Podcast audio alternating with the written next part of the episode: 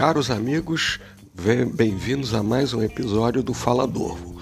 Questão recorrente esses últimos dias e ontem em especial é em relação à nomenclatura que aparece no boletim. Então nós temos três situações. Olha só, podem aparecer as seguintes expressões: aprovado, promovido com continuidade ou retido. Ok?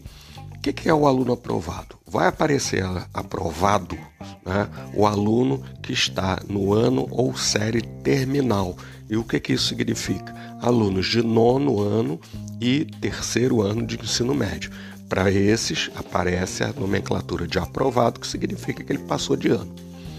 Já os, para as demais é, séries e anos, dentro do mesmo segmento, o aluno aparece como promovido com continuidade, que significa que dentro daquele segmento, se ele é do ensino fundamental ou ele é do ensino médio, ele foi aprovado e continua normalmente né, dentro daquele segmento. Então, alunos de sexto, sétimo e oitavo ano, primeiro e segundo do ensino médio, sendo aprovados, aparece então essa expressão, promovido com continuidade tranquilo.